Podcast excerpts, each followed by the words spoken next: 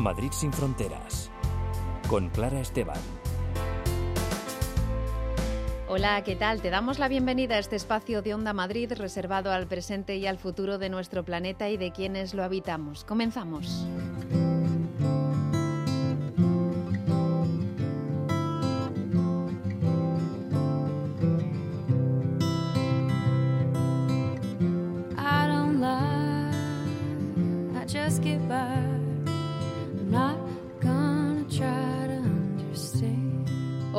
Madrid sin Fronteras nos vamos a trasladar hasta el Mediterráneo. Allí el barco de Médicos sin Fronteras, el Leo Barents, sigue salvando vidas de las personas migrantes que a falta de rutas seguras tratan de llegar a Europa. Además, con plena inclusión haremos balance eh, cuando ha transcurrido un año de la reforma de la Ley General de Derechos de las Personas con Discapacidad, de los avances en la accesibilidad cognitiva para que la información esté al alcance de todas. Hablaremos con Igualdad Animal y la editorial Plaza y Valdés de la edición en castellano del libro Ética en Acción del filósofo Peter Singer, figura fundamental de los derechos de los animales en el que habla del activista Henry Spiro y del altruismo eficaz. Y desde Plataforma de Infancia y de cara a las próximas elecciones generales del 23 de julio, nos contarán lo que los partidos políticos deben recoger en sus programas electorales para mejorar la vida de los niños y las niñas en España.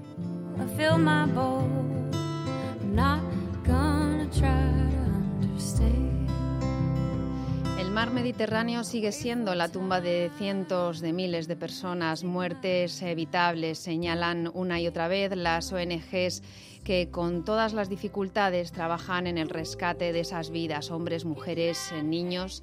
Anabel Montes ha sido responsable de operaciones de búsqueda y rescate del Llobarens, el barco con el que Médicos Sin Fronteras realiza labores de búsqueda y rescate de personas migrantes en el Mediterráneo central. Y hoy tenemos la oportunidad de hablar con ella. Anabel, buenos días.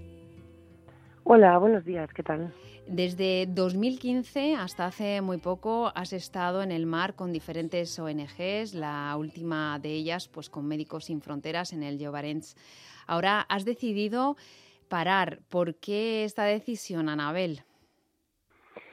Bueno, pues realmente como, como cualquier trabajo humanitario de emergencias y específicamente este en el Mediterráneo Central, es un trabajo que, que realmente, o a mí personalmente, me, me ha pasado factura. ¿no? Son demasiados rescates, demasiadas personas, incluso cuando todos los rescates salen bien, al final es una tragedia en sí misma, ¿no? Hmm. Es ese cúmulo de pues de miles y miles y miles de vidas y miles de sueños que a veces acaban bien, a veces acabas mal, pero como te comentaba antes, el hecho de que sus vidas estén uh, fuera de peligro temporalmente no quiere decir que todo vaya a acabar bien.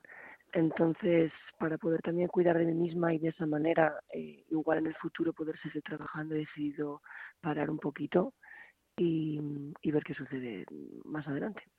Eres patrona de yate, también nadadora de rescate. ¿Cómo decidiste formarte mm. en, esto? Em, y, bueno, cuéntanos eh, qué significa ser una nadadora de rescate. Em, es una preparación bueno, una, y una, una formación eh, que, que, te, que, te, hace pues muy, muy apta para, para este trabajo del que, del que hablas, el de rescate en, en el mar. Eh, otra cosa es, bueno, pues como indicabas, ¿no? El, coste emocional que tiene, pero esa preparación, sin duda alguna, eh, que has, hecho para llevar a cabo este trabajo en lo que se refiere a la estrategia y, lo, y la parte física, es una formación muy sólida la que, la que has hecho. ¿Cómo, ¿Cómo decidiste dar el paso, formarte en estas disciplinas? Pues bueno, digamos que yo desde pequeñita siempre he estado muy relacionada al mar. De hecho, es una de las razones principales por las que mi, mi, mi, padre y mi madre me apuntaron a un equipo de natación, a un curso de natación, era porque siempre decían que yo ya me iba directamente al mar. Eh, estuve muchos años de, en un equipo de competición y ahí fue donde me empecé a interesar más por lo que es la parte del rescate. Hmm. Eh, primero con formación de socorrista, diversos cursos, lagos, ríos, mar, y acabando con este, bueno, acabando con, incluyendo este, esta titulación de, de nadadora de rescate.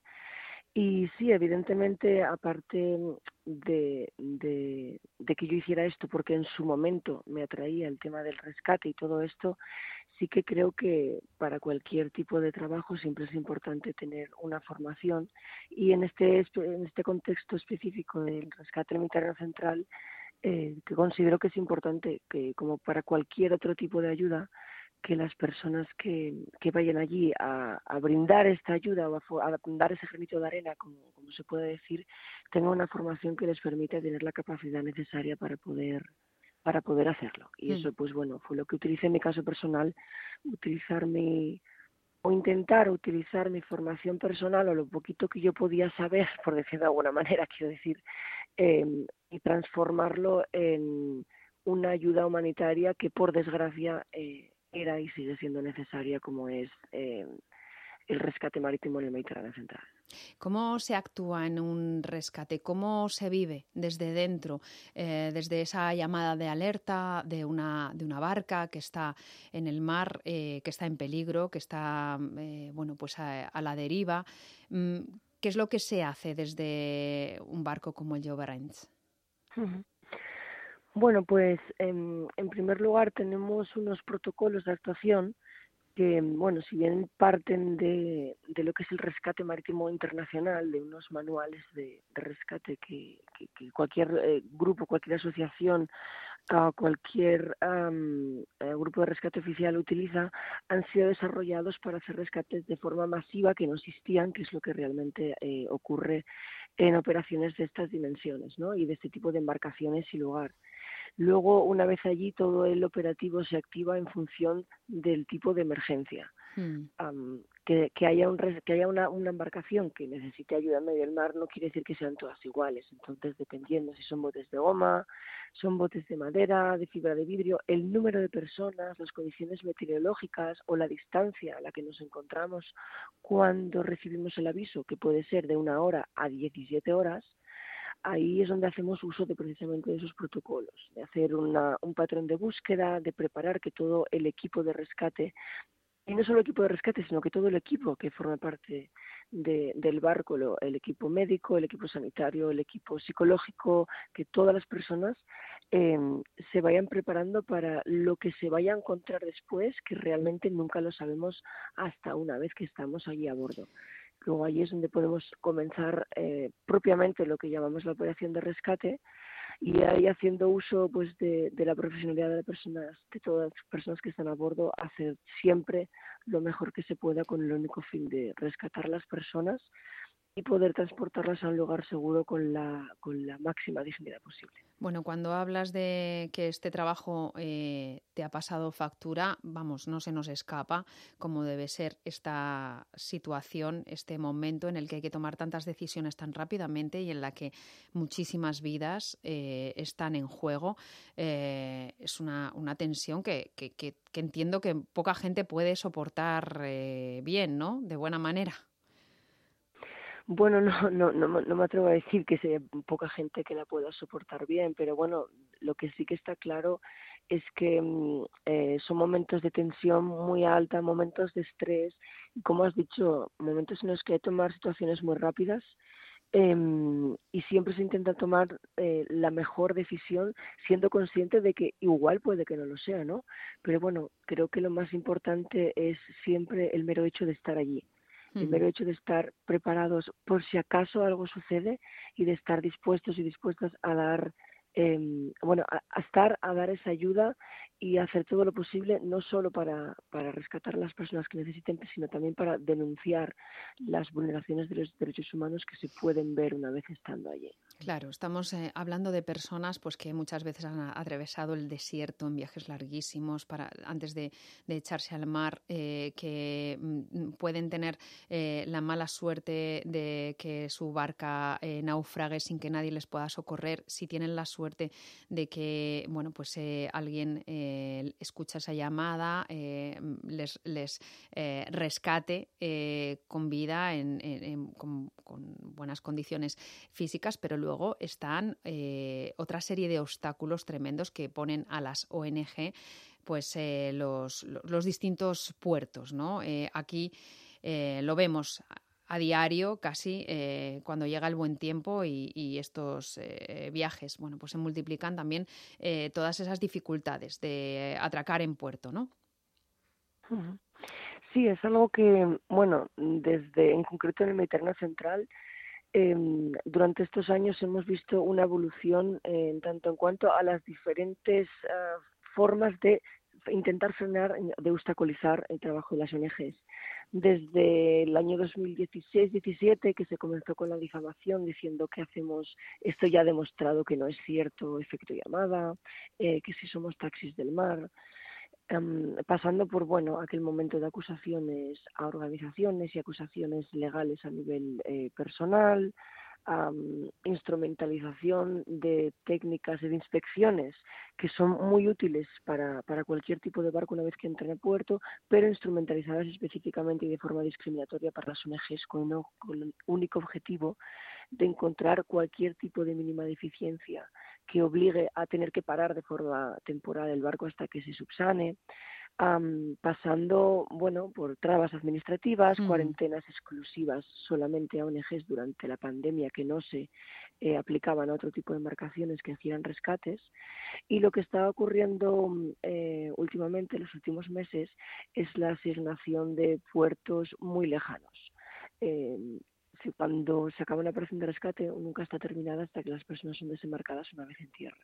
Lo que se está haciendo ahora es que si bien se asigna ese puerto seguro de forma rápida, como debe de ser, em, se asignan puertos que están muy, muy, muy lejos, eh, incluso a cuatro días de navegación, con lo cual, aparte de aumentar el número de días y de sufrimiento de forma cruel de las personas que ya están esperando ser desembarcadas y de también de forma igualmente aumentar el cansancio em, de, nosotras trabajando en las ONGs, eh, lo que hace es tener durante más días ese barco eh, fuera de operativo.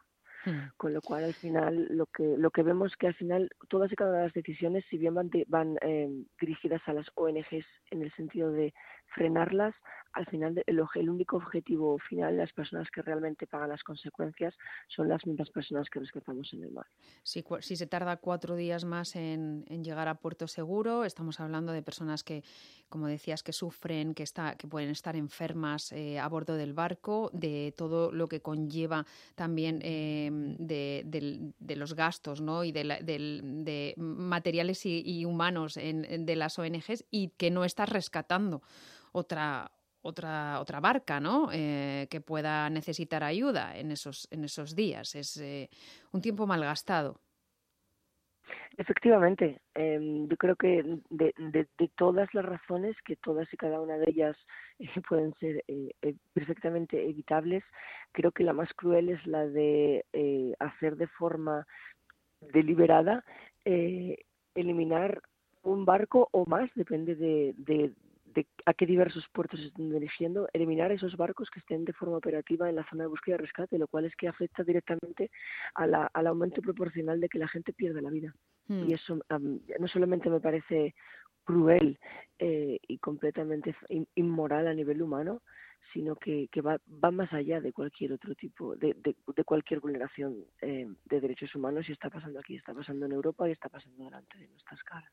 Y una de las cosas que las ONGs pues, eh, em, habéis eh, comentado y denunciado eh, innumerables veces cuando hablamos de este tema de, de, las, de, de las personas migrantes ¿no? y de, este viaje que muchas veces bueno, pues, acaba, acaba mal, em, es la falta de rutas seguras para eh, que las personas puedan, rutas seguras y legales, ¿no? Para que las personas puedan buscar refugio, eh, las que tienen que salir de sus países de origen.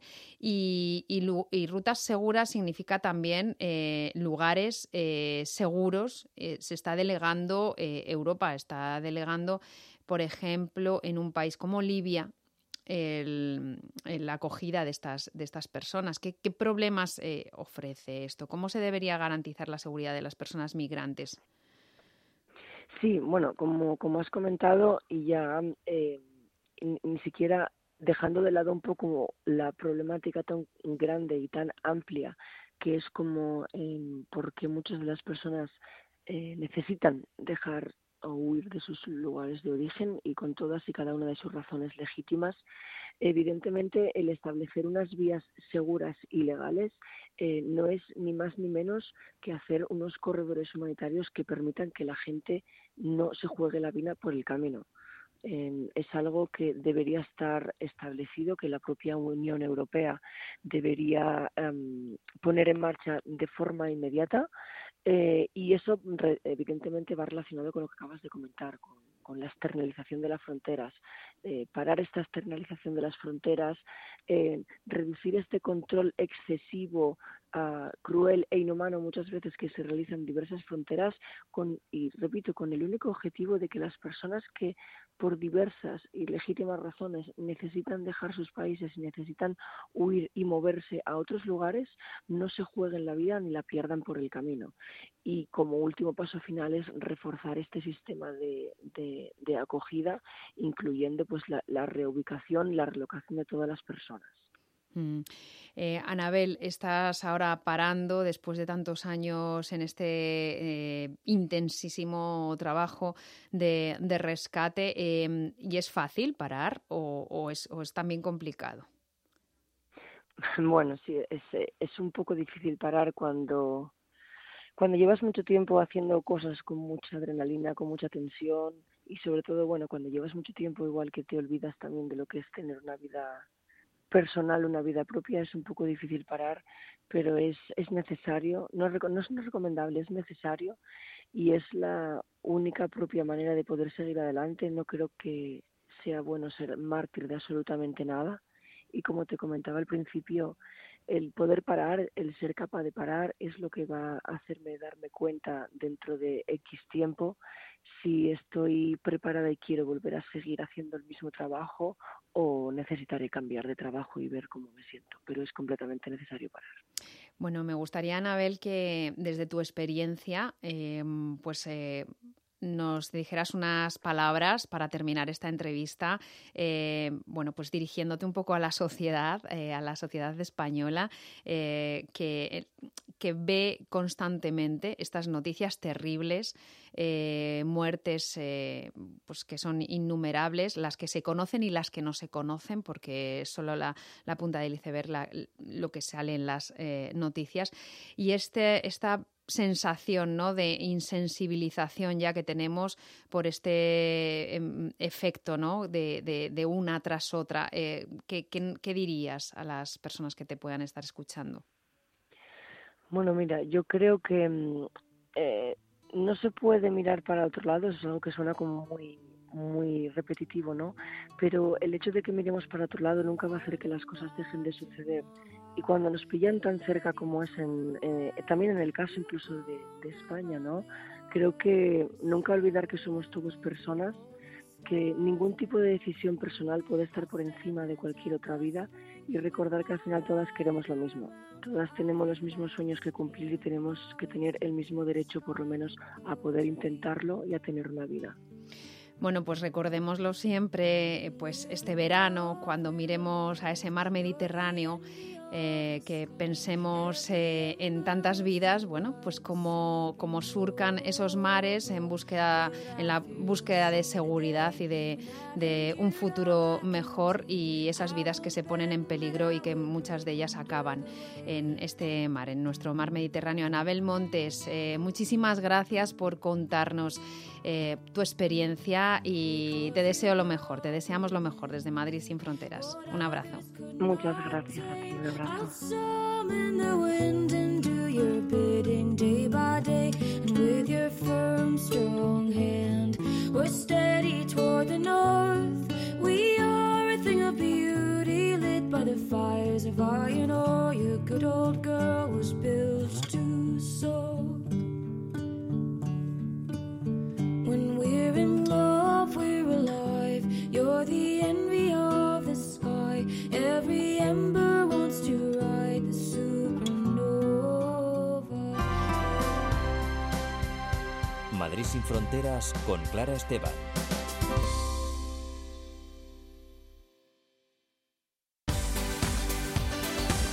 Todos los sábados y domingos, de 9 a 10 de la mañana, Fórmula Salud. El programa que mejor te cuida. Fórmula Salud, con Alipio Gutiérrez y Luis Sinde en Onda Madrid.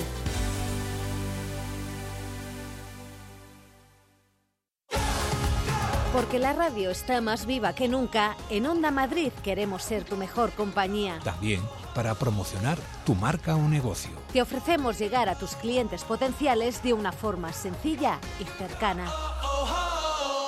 Anúnciate en Onda Madrid, en la radio de todos los madrileños. Nos adaptamos a todas tus necesidades. No lo dudes y ponte en contacto con nosotros.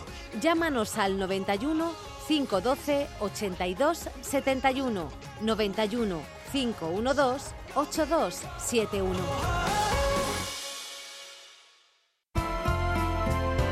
Madrid sin fronteras con Clara Esteban. En el 101.3 y el 106 FM. Onda Madrid.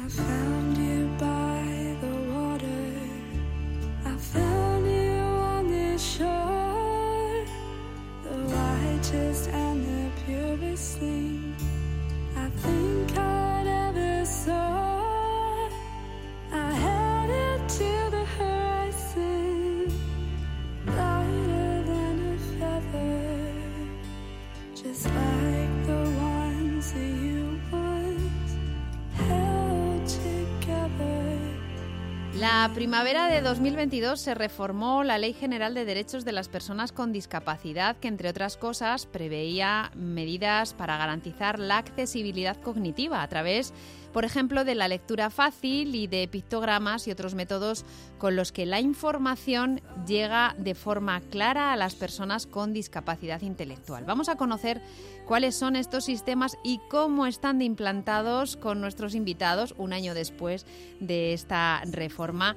Óscar García es coordinador de accesibilidad de Plena Inclusión Madrid. Óscar, bienvenido.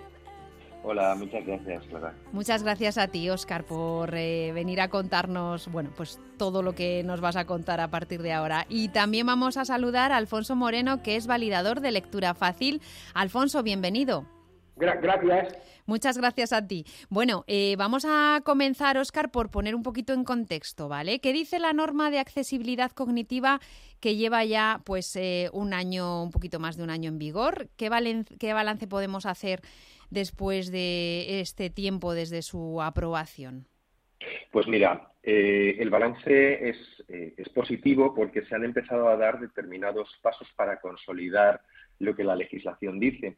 El- la entrada del concepto de accesibilidad cognitiva en la legislación ha sido un camino largo que se ha visto retrasado en algunos aspectos, pero que finalmente, pues desde marzo del año pasado lo tenemos incluido como una reforma de una ley anterior que es la Ley General de Derechos de las Personas con Discapacidad. Ahí es donde está inserta. Se inserta como parte de la accesibilidad universal y especificando unas soluciones que ya has mencionado, pictogramas, lectura fácil, sistemas alternativos de comunicación, mecanismos tecnológicos más sencillos. Todo con, desde el con- punto- con este fin, ¿verdad, Oscar? El de que las personas con discapacidad intelectual puedan acceder la a la información de forma en igualdad de, condiciones, ¿no? Correcto, efectivamente. Eso es, eso es lo fundamental, que eh, la accesibilidad cognitiva se convierte en, una, en un mecanismo en el cual pueden acceder a su vida independiente con todos los derechos y de una forma mucho más completa. Y lo importante es que se han dado pasos, primero, para que se empiece a escuchar qué es esto de la accesibilidad cognitiva, para que todo el mundo sea consciente de que la accesibilidad cognitiva tiene un alcance que va más allá de la discapacidad intelectual porque nos beneficia a todas las personas en muchas dimensiones. Y en tercer lugar, porque se ha creado, se ha creado un centro específico para potenciar el desarrollo de todas estas soluciones, liderado por el movimiento asociativo Plena Inclusión. Mm, bueno, de todo esto vamos a ir hablando a lo largo de esta entrevista, pero eh, ¿cuáles son esas soluciones de accesibilidad cognitiva que existen? Las hemos mencionado un poquito, Alfonso, pero cuéntanos, bueno, pues eh, qué es- de qué maneras, eh, con qué métodos se puede hacer más fácil esta información. Bueno, pues eh, tenemos, tenemos la, la accesibilidad cognitiva y la lectura fácil. Por ejemplo, los pictogramas de los que hemos eh, eh, hablado, ¿verdad? Que, que son Pictogramas. ¿Qué son los pictogramas? Pues son, son eh, ima- imágenes.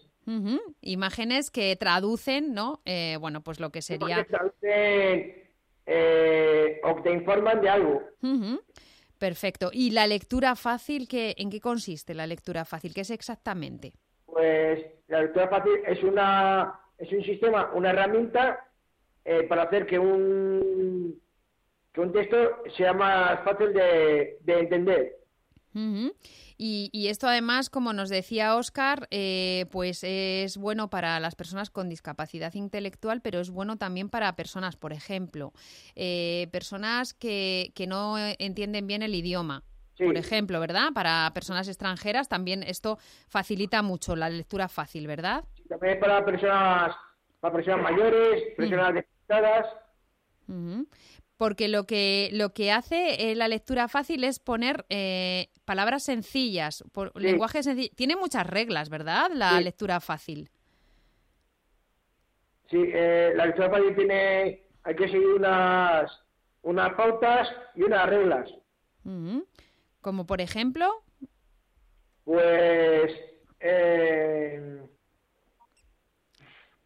que el lenguaje sea sencillo. sí, Ujú. Si hay palabras complejas, ya no. tenga ningún tipo de de, comple- de, de, comple- de complejidad, que no sea un, un palabras complicadas. Y, y que expliquen las ideas eh, de forma directa, ¿no? Sin dar muchas vueltas. y, y de forma fácil. Ujú.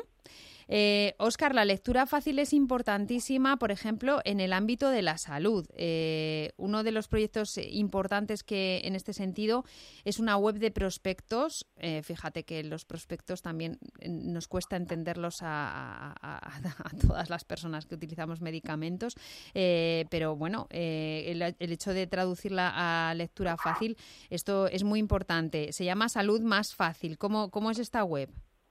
Pues mira, eh, esa web la concebimos porque veíamos una necesidad muy clara. La dificultad que mencionas existe para toda la población, pero específicamente en el caso de la discapacidad intelectual era muy importante de darles esa información, sobre todo pues para que sean conscientes de cómo tomarse las dosis, de la pauta que tienen que para tomarse, de los efectos secundarios que puede tener para que no se preocupe, para que no se asusten o para que sepan recurrir a determinadas situaciones de emergencia que puede ocurrir si hay una reacción adversa. Entonces, el mecanismo por el cual adaptamos, pues es, eh, primero hicimos un pilotaje en donde testamos un par de, de prospectos y a partir de ahí tuvimos la forma. La forma que vas a ver en la web es muy sencilla. Son unos cuadros desplegables, en cada uno de ellos hay un título muy claro y explican un párrafo las cuestiones esenciales. Pues qué es el medicamento, qué cuestiones previas tienes que tener en cuenta, en qué momento tienes que consultar al médico, cuál es la dosis, los efectos adversos y se hace de una forma muy directa. Ya llevamos casi 100 medicamentos publicados. Están publicados como eh, principios activos, no como marcas, ¿no? Pero sí que sí que pretendemos que sea una herramienta muy útil para toda la población que tenga mucho alcance y de hecho ha tenido en este año y medio que llevamos con ella miles de miles de visitas porque efectivamente responde a una verdadera necesidad. Bueno, realmente lo más sencillo sería que, la- que los medicamentos por defecto tuvieran eh, eh, los prospectos en lectura fácil, ¿no? Eh, re- realmente hay muchos casos en los que lo más sencillo es lo más sencillo.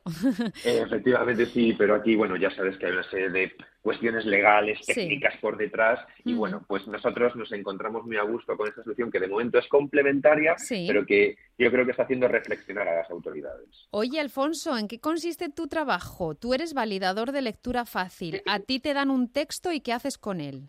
Pues a mí me dan un texto, lo, lo leo y, y veo eh, dónde, dónde puede estar el, el, pro- el problema. Lo, eh, subrayas esas palabras o Sí, esas frases que se entienden mal. Luego se la traslado a, a la persona que, que eh, ha sido la encargada de, de adaptar el, el texto. Ujú. Le Eh, digo, mira, esta palabra no la entiendo, explícamela bien eh, para que yo y otras personas la podamos entender de forma de forma más fácil. ¿Y qué tipo de textos te dan? Eh, por ejemplo, no sé si has visto algún prospecto también o no. ¿Sí? Hemos trabajado prospectos eh, hemos trabajado un montón de, de variaciones muy, muy, muy complicadas, muy complejas, eh, y hemos conseguido sacar el texto adelante. Pero muchas veces eh, nos quemamos porque es un texto que, que, que muy- que vemos que es muy, muy, muy complejo, muy complicado. Es- no sabemos qué, qué es lo que tenemos que cambiar, eh, qué frase hay que poner. Sí, que no es, no es fácil adaptarlo, ¿no? Sí, no es fácil. Hay que darle muchas vueltas, ¿no? Pero por lo general lo conseguís, Alfonso. Pero, sí, lo- pero a dura, a dura penas. A duras penas. Bueno, y a, a lo mejor tenéis que traducir eh, a, a lectura fácil. No sé si se dice traducir, la verdad. Adaptar, No, es- adaptar. Es, es validar y adaptar. Vale, validar y adaptar.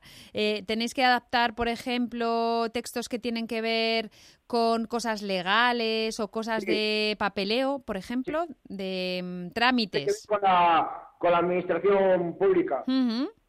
Bueno, vaya trabajito, ¿eh? Sí. Estamos, estamos muy contentos. Sí, estáis contentos porque, porque también es una forma eh, de acceder a un empleo, ¿no? Tú, tú, estás trabajando en CEACOC, que es el Centro Estatal de Accesibilidad Cognitiva, ¿verdad? Sí, y estoy contratado por plena inclusión. Por plena inclusión. ¿Y qué es este, este centro? Pues eh, es un centro español de, de accesibilidad cognitiva. Y- eh, y, que, y- y que depende de- del Real eh, Patronato de, de la Discapacidad. Ajá, mm, estupendo. ¿Y cuánto tiempo llevas ahí? Eh, un año o así. Un año. ¿Y estás contento con tu trabajo? Sí, eh, eh, estoy contento porque es la única manera que tengo de, de poder mostrar eh, de alguna manera a la sociedad lo que las personas con discapacidad eh, podemos hacer y lo que podemos eh, dar a, a la sociedad.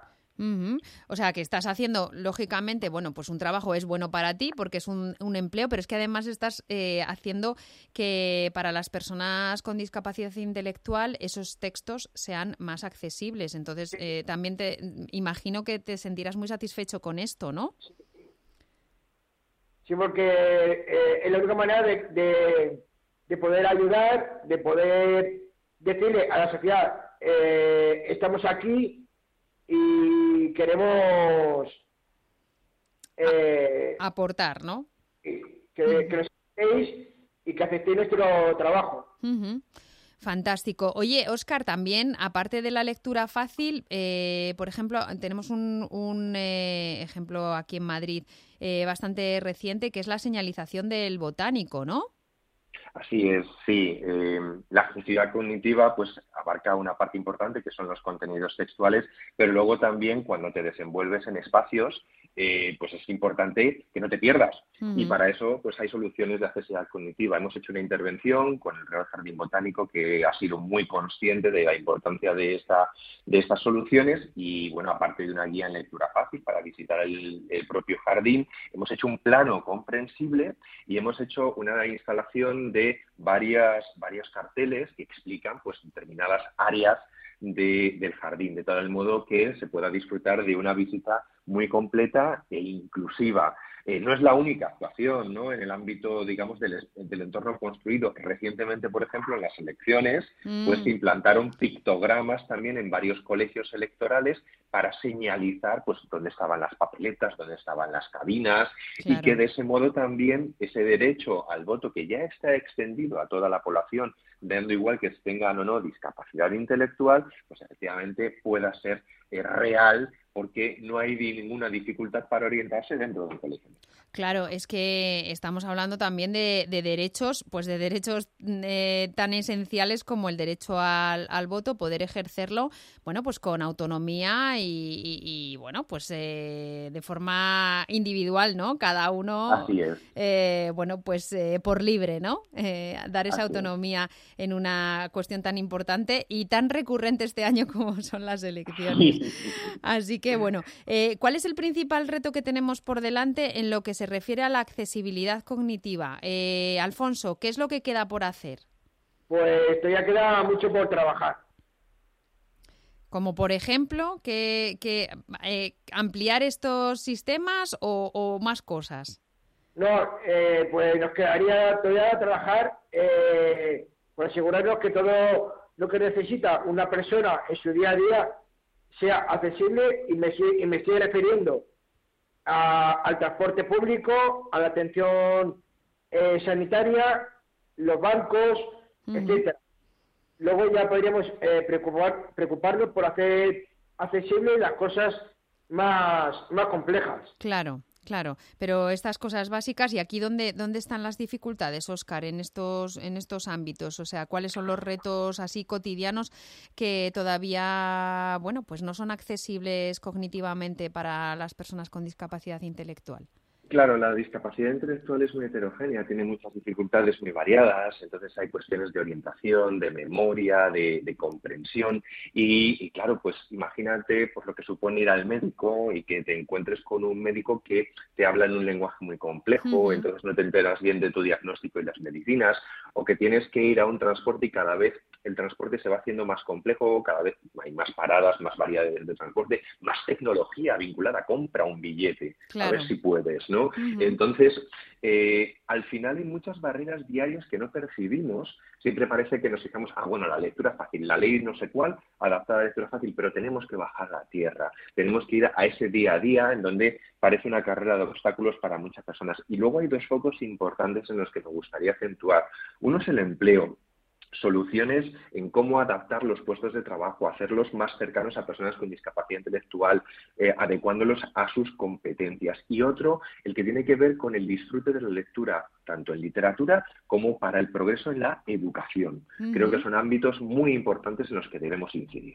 Como, por ejemplo, eh, adaptar libros, o sea, novelas, obras literarias. Novelas, efectivamente, y Libros de texto. libros de texto. Así es. Y materiales, y materiales educativos que sean complementarios, ejercicios, exámenes, en fin, todos aquellos recursos que en un momento dado superan incluso al, al libro de texto y ayudan a una educación inclusiva. Pues Alfonso, tienes muchísimo trabajo por delante, ¿eh?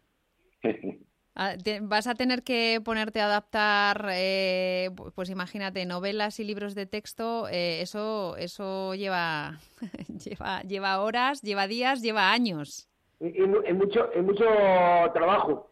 Sí, sí, mucho trabajo.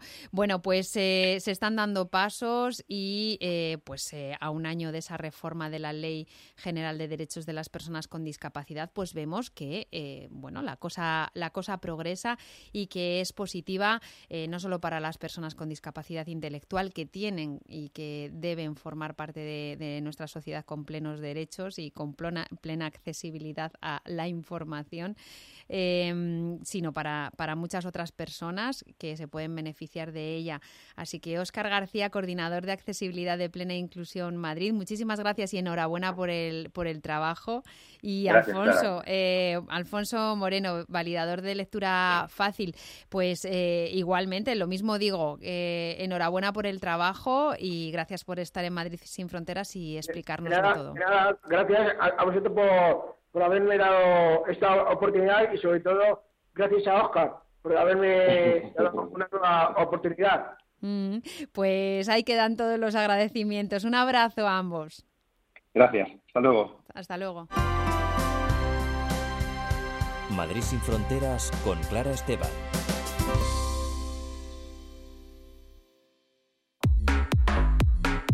Ahora es más fácil escucharnos. Es más fácil escucharnos. Descarga en tu móvil la aplicación Radio Player y elige Onda Madrid como tu emisora favorita. Desde cualquier lugar y con el mejor sonido. Únete a Radio Player. La aplicación es gratuita y solo tienes que descargarla en tu móvil. Escucha Onda Madrid de otra manera. De otra manera. Hazlo a través de Radio Player.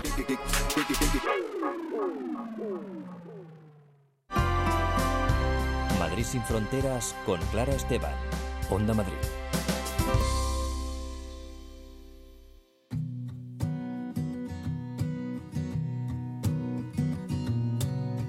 How dear, how dear, I'm sorry that you grew up so soon. A cold year and no high school parties. Peter Singer es uno de los filósofos vivos más importantes del mundo. En el año 1975, la publicación de su libro Liberación Animal fue una revolución ética que impulsó decisivamente al movimiento por los derechos de los animales. Este libro llegaría a España en 1999. Ha tardado también en ver la luz en su versión traducida al español otra obra fundamental de Peter Singer, que es Ética en Acción, que se centra en la figura del activista Henry Espira, fue su alumno y llevó el activismo a otro nivel. Con las campañas que ideó y puso en marcha consiguió hitos increíbles. Ha tardado, como decíamos, la edición en castellano de Ética en Acción, pero por fin ha llegado, la han publicado de la mano la editorial Plaza y Valdés Editores junto a la organización Igualdad Animal en su colección Liberánima. Y tenemos el placer de saludar hoy a Marcos de Miguel, director de Plaza y Valdés Editores. Marcos, bienvenido. Muchas gracias. Y también a Javier Moreno, cofundador y director de comunicación de Igualdad Animal. Javier, bienvenido también de nuevo a Madrid sin Fronteras. Muchas gracias, Clara. Un placer estar aquí. Bueno, Peter Singer ha estado en Madrid presentando este libro después de recibir en Bilbao el Premio Fronteras del Conocimiento concedido por la Fundación BBVA y esto ha sido un acontecimiento importantísimo para los y las activistas por los animales. ¿Qué ha significado y qué sigue significando Peter Singer para el activismo por los derechos de los animales? Marcos. Bueno, pues sigue siendo, por supuesto, un referente a nivel moral, porque él ha escrito muchísimo eh, respecto a la consideración moral de los animales y, y, un referente ético. Podemos decir que es el mayor ex experto ahora mismo en asuntos de ética animal, eh, tanto a nivel académico como a nivel de activismo. Su libro, como tú muy bien indicabas, Liberación Animal, pues sigue siendo una especie de, de Biblia, una referencia constante a la que eh, se acude pues eh, para um, estudiar en profundidad eh, cómo entender nuestra relación con los animales. Y mm, creo que, bueno, por decirlo así resumidamente, es como una especie de, faro que, que, nos ilumina y nos eh, enseña el camino a todos quienes estamos intentando que, que este mundo sea un poco mejor o, o menos hostil para, para, todos los seres sintientes, como, como, decimos para referirnos a los animales. Bueno, mira, tengo un, unas palabras de Peter Singer durante eh, su estancia aquí en Madrid presentando este libro que habéis eh, editado en su versión en castellano. Vamos a escucharle.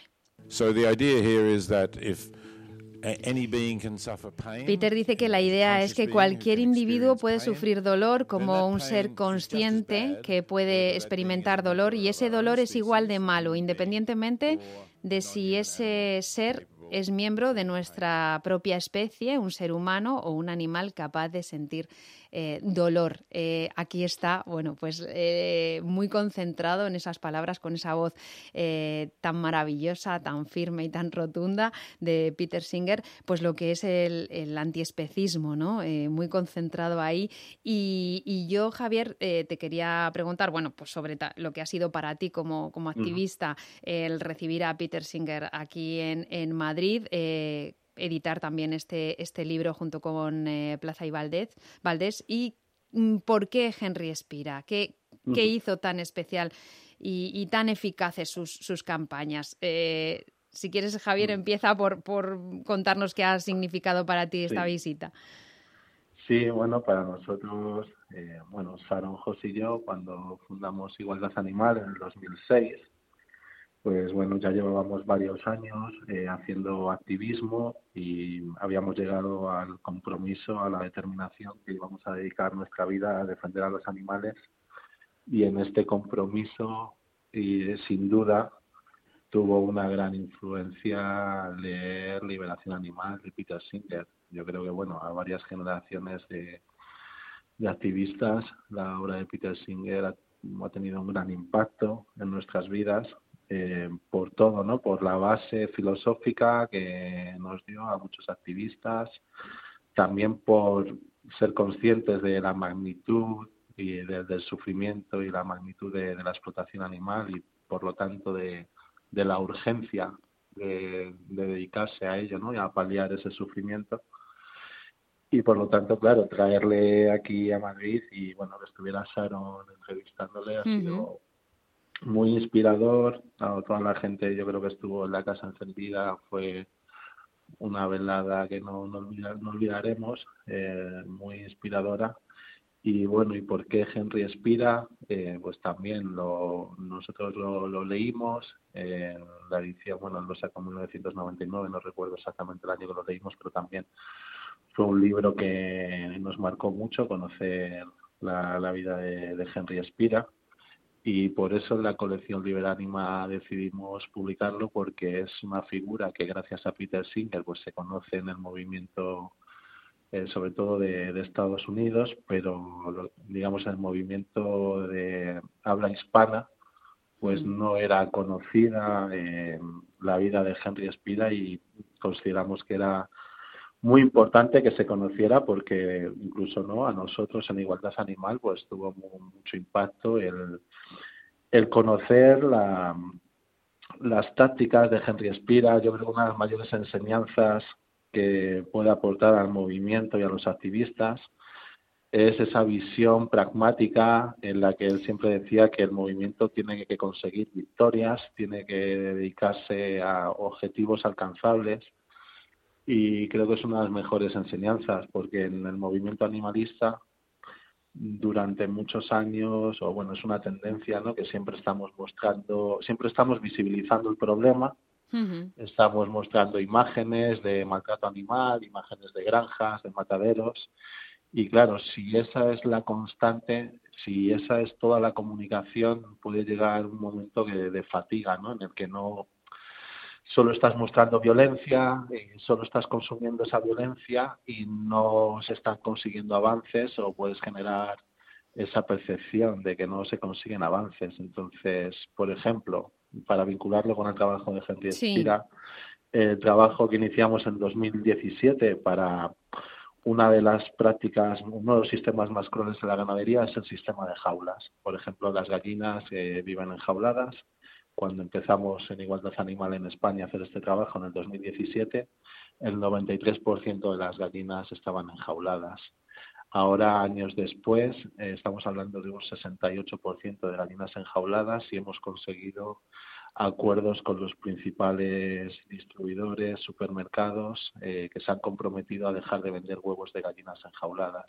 ¿Esto qué significa? Que hemos conseguido influenciar en todo un sistema, en todo un sector, para avanzar eh, hacia sistemas alternativos y, por lo tanto, hacia la desaparición de las jaulas. Uh -huh. Esto es un enfoque que estoy seguro que Henry Espira pues firmaría porque precisamente mientras vamos avanzando hacia un mundo donde los animales sean respetados, protegidos, donde dejen de ser explotados, desde luego si conseguimos acabar con las jaulas estaremos reduciendo el sufrimiento de millones de animales y luego también lo que significa a nivel simbólico, a nivel de, de avance en la sociedad, el hecho de que dejemos de criar animales en jaulas es algo histórico. Bueno, Entonces, esto bueno, es un movimiento a nivel europeo, además, que está cobrando mm. una fuerza eh, tremenda y, eh, de, de, hecho, vamos, es, mm, es, obviamente vamos a ver el final de las jaulas porque está mm. ya en Europa eh, pues siendo, siendo un clamor y avanzando muy rápidamente pues la, la, legislación, ¿no? O que se legisle para ello y esto es ética en acción, esto es eh, el activismo eh, más eficaz, ¿no? Ser mejores activistas, ser eh, activistas más eficaces. Eso era lo que Henry Spira mmm, pretendía y lo que logró con algunas de las campañas que llevó a cabo eh, con mucha imaginación, con mucha inteligencia y que es lo que se relata en Ética en Acción, lo que cuenta Peter Singer. Y a mí me gustaría, Marcos, que nos contaras alguno de los ejemplos de esto que hizo eh, Henry en, en, bueno, en sus años. Eh, desgraciadamente falleció Henry Espira pues, antes de, de, lo que le tocaba, pero, pero llevó a cabo pues, unos hitos increíbles ¿no? en Estados Unidos. Cuéntanos alguno de ellos, Marcos. Pues sí, así es, Clara. El, fenómeno Henry Respira yo creo que hay que entenderlo en, en su contexto y es que él eh, fue alumno de Peter Singer en la universidad y Peter Singer vio personificada eh, su teoría respecto a la ética eh, aplicada a, a, los animales, a la defensa de los animales, en la figura de Henry Spira. Él vio como, de algún modo, eh, esta persona em, pues conseguía llevar a la práctica de, de forma ejemplar eh, cosas que él planteaba en, en, sus libros a nivel teórico. Por eso se da esta relación tan bonita entre, entre maestro y discípulo, mm. donde el maestro le rinde un homenaje al discípulo porque admira sinceramente y a día de hoy lo sigue haciendo porque yo he hablado con él eh, a este respecto pues esa esa visión pragmática de generar cambios reales, no quedarse solamente en, debates o en, o en, charlas teóricas. El, el caso más famoso eh, quizá fue el, de Revlon, unos eh, laboratorios de Estados Unidos que, bueno, pues utilizaban eh, conejos para testar los químicos que contenían los, los distintos productos cosméticos en los ojos de estos animales y bueno pues causando como os podéis imaginar un, un dolor y un sufrimiento eh, tremendos. Entonces él eh, a partir de mm, una estrategia muy interesante que utilizó eh, comprando acciones de esta compañía y por lo tanto teniendo derecho a, a emitir su, su, voz y su voto en la junta de accionistas, pues eh, planteó que no podía eh, ser eh, rentable para esta empresa una eh, exposición pública de estos experimentos con animales. Es decir, eh, puso a la empresa, nada menos que a una de las principales, en aquel momento era la principal eh, empresa de mm, cosméticos del mundo, le puso entre la espada y la pared, haciéndoles ver que una campaña pública con la denuncia eh, gráfica, es decir, con imágenes de estos experimentos, iba a ser totalmente contraproducente para los intereses uh -huh. económicos de la empresa.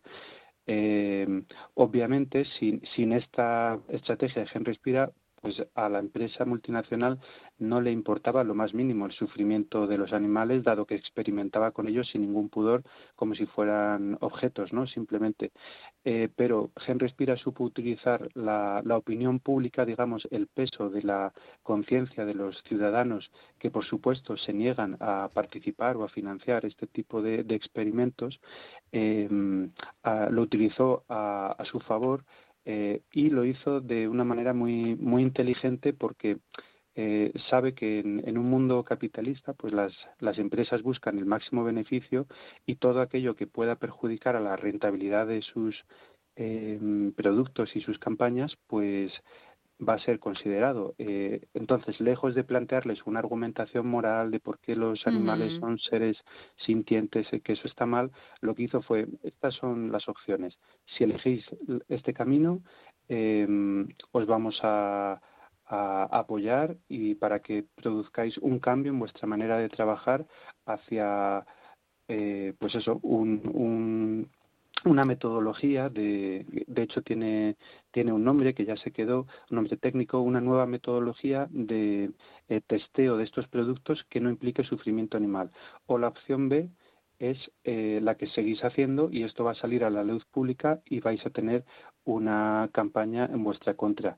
Entonces, efectivamente, eligieron la opción A, es decir, eh, no hicieron caso a Gen Respira. Gen Respira eh, lanzó su campaña y al ver la empresa el tremendo impacto que esto tuvo en, entre sus consumidores, eh, en clientes en las ventas, eh, cambiaron de actitud. Y este cambio de actitud Henry Spira lo utilizó para advertir a otras muchas empresas que si no elegían la opción correcta, eh, es decir, eliminar la experimentación con, con, químicos en laboratorio con animales, pues les pasaría exactamente lo mismo que a Revlon y dado que Revlon había tenido que rectificar, pues eh, se podían ahorrar todo ese eh, mal trago, ¿no? Ese, uh -huh. esa experiencia negativa. Así que, obviamente, la mayoría de empresas del sector cosmético hicieron caso a Gen Respira y dejaron de eh, por lo menos en su gran mayoría, eh, porque todo esto al final es una cuestión de porcentajes, en fin, hay, hay muchas, muchos matices, esto no son eh, Mm. tampoco términos absolutos, pero bueno, ha conseguido reducir drásticamente el sufrimiento de millones de animales que han sido utilizados durante décadas en la experimentación en laboratorios gracias a técnicas como esta que os explicaba, donde utilizaba los propios intereses de las multinacionales eh, que solo piensan en, en, su beneficio, pues para, para el beneficio de, de, los animales o por lo menos para que dejaran de, experimentar. De hecho, esas eh, industrias, esas marcas cosméticas fundaron un centro de eh, desarrollo de, de, técnicas alternativas a la, a la experimentación de, con animales. Es decir, que al final, Javier, eh, sí que hay alternativas, siempre hay alternativas que impliquen, eh, bueno, pues eh, dejar un, de, lado el sufrimiento animal. Eso es una de las cosas también que aprendemos de Henry Spira, eh, que ante, ante estos eh, grandes emporios, pues también eh, se, se puede conseguir que tomen un camino, un camino bueno para los animales. Javier, es lo que estáis haciendo también en Igualdad Animal día tras día. Sí, esto trata también de las enseñanzas del trabajo de Henry Spira, es precisamente el entender cómo operan estas grandes multinacionales y que también son eh, sujetos que pueden cambiar eh, y que con sus políticas, eh, si consigues cambiar sus políticas, no solo va a tener un impacto en los animales que esté utilizando esa compañía, eh, o va a reducir el sufrimiento ¿no? de esos animales, sino el impacto que va a tener también en todo ese sector. Por eso también Henry Spira era muy inteligente a la hora de elegir eh, los objetivos de las campañas, o cuando empezó, por ejemplo, a dedicarse al tema de los animales de granja, pues también ¿no? intentó hacer campañas con McDonald's eh, para que cambiase las políticas respecto a los animales porque claro, un cambio de McDonald's, un cambio, como estamos hablando, de Revlon, de grandes... Es un efecto dominó, con todas... un efecto dominó hmm. en, en, todo ese sector, en todo ese ámbito, y por lo tanto es el impacto es inmenso. Pues Marcos de Miguel, director de Plaza y Valdés Editores, y Javier Moreno, cofundador y director de comunicación de Igualdad Animal, muchísimas gracias por traernos a Peter Sinker a Madrid y sobre todo por reeditar este libro, editarlo en español por primera vez, Ética en Acción, eh, la historia también de Henry Spira, el activista que doblegó a las multinacionales, porque es una lectura indispensable para todas aquellas personas que estén en el activismo del, por los derechos de los animales o en cualquier otro, porque es un manual eh, fantástico y fundamental. Muchísimas gracias a ambos. Nada, gracias, gracias. a ti, Clara. Un abrazo. Muchas gracias, un abrazo. The cavalier is burning through my heart.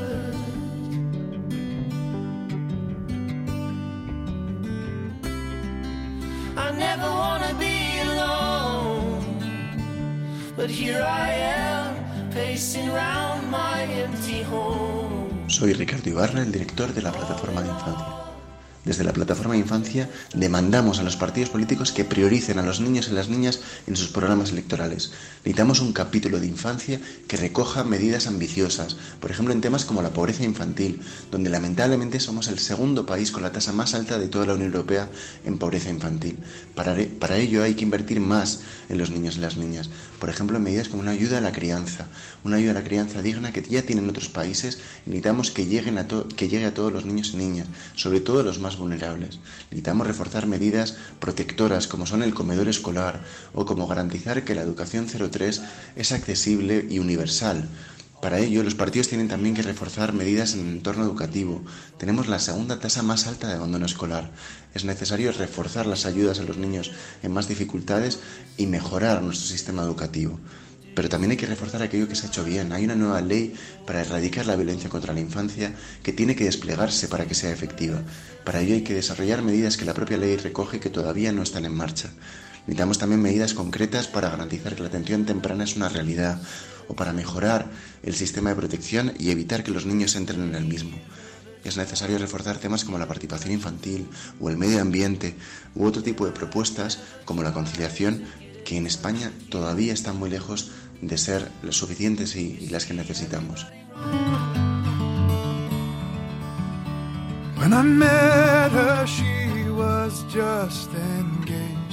Pues así only termina nuestro programa de hoy. En la realización ha estado Juanjo Ceballos. Gracias por acompañarnos. Que tengas una feliz semana.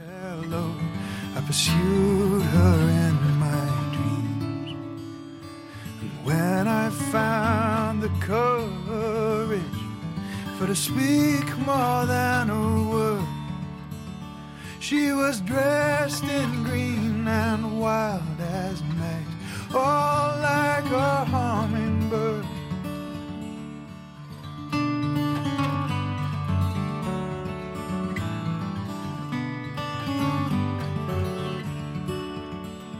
She stole my heart some more each day. And she said, You should be mine. We married in her father's house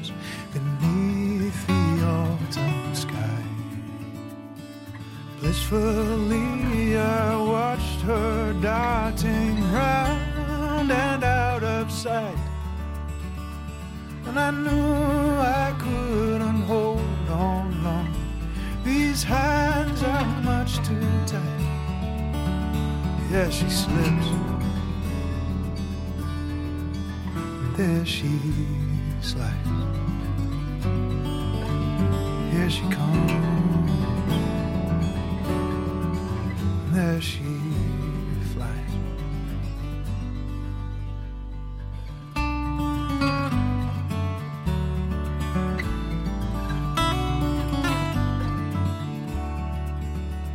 She said she'd travel by my side unless death should do us part. It was in some crowded city street that stopped her beating heart. So gone before we made one year, like all good things she passed. She disappeared into the breeze and flew out for the last.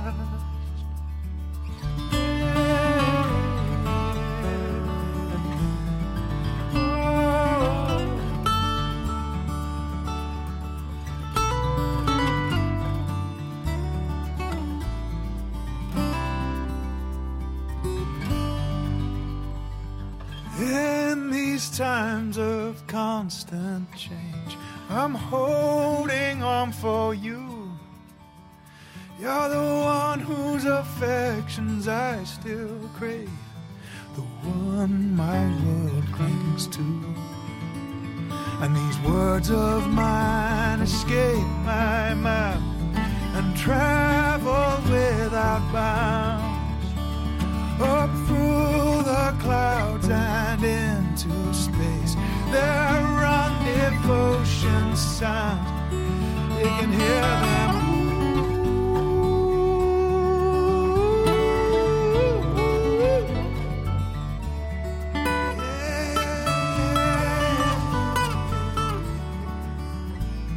Ah. Yeah, she slips. There she slides.